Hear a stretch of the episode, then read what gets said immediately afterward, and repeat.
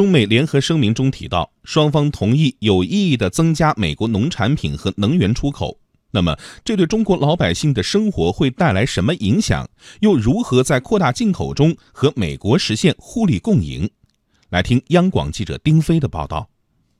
二零一七年，北京的空气质量有了明显改善，但部分地区禁止燃煤取暖、大力推行煤改气的政策，还是在十二月初遭遇了另一种困境。不少农村居民因为天然气严重短缺而挨冻，如何缓解气荒，成了迫在眉睫的问题。数据显示，二零一七年，我国从土库曼斯坦、澳大利亚、卡塔尔、马来西亚、印尼等国进口天然气九百四十亿立方米，同比增长百分之二十六点一。显然，进口量尚不能满足国内如此大体量的需求。在近日召开的第十轮中美工商领袖和前高官对话上，美国全国商会中国中心主任王杰就提出，美国有很多可以提供给中国的，包括农产品、能源等。我觉得这确实有一个双赢的机会。对于未来，美国企业希望他们的产品和服务更多的被中国购买；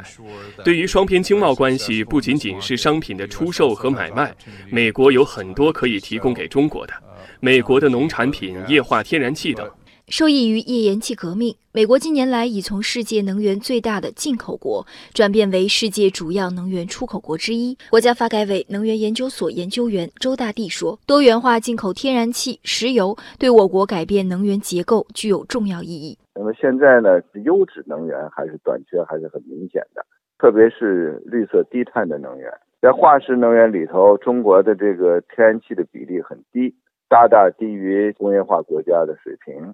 王杰提到的农产品也是中美两国可实现共赢的重要领域。美国农产品物美价廉，牛肉、大豆等性价比全球领先，且有稳定的供应能力。更优质农产品的进口，直接丰富的就是国内消费者的选择和品质生活。安徽市民潘慧，现在我们购买那种进口商品也越来越方便了。现在很多大超市里面，它都会有专门的一个区域是放这种进口商品的。然后还有一些像专门卖那种进口商品的店啊，我们也会经常去选购。二零一七年，中国农产品进出口总额首次突破两千亿美元大关。中国食品土畜进出口商会副会长于璐说：“中国是美国农产品出口的第一大市场。随着中等收入人群的不断壮大，国内消费市场对健康食品原料的进口保持旺盛需求。进口的多元化。”品种多样化对丰富老百姓餐桌、满足菜篮子需求和降低养殖成本都有重要意义。事实上，我国农产品贸易快速增长的同时，也面临着一年超过五百亿美元的逆差。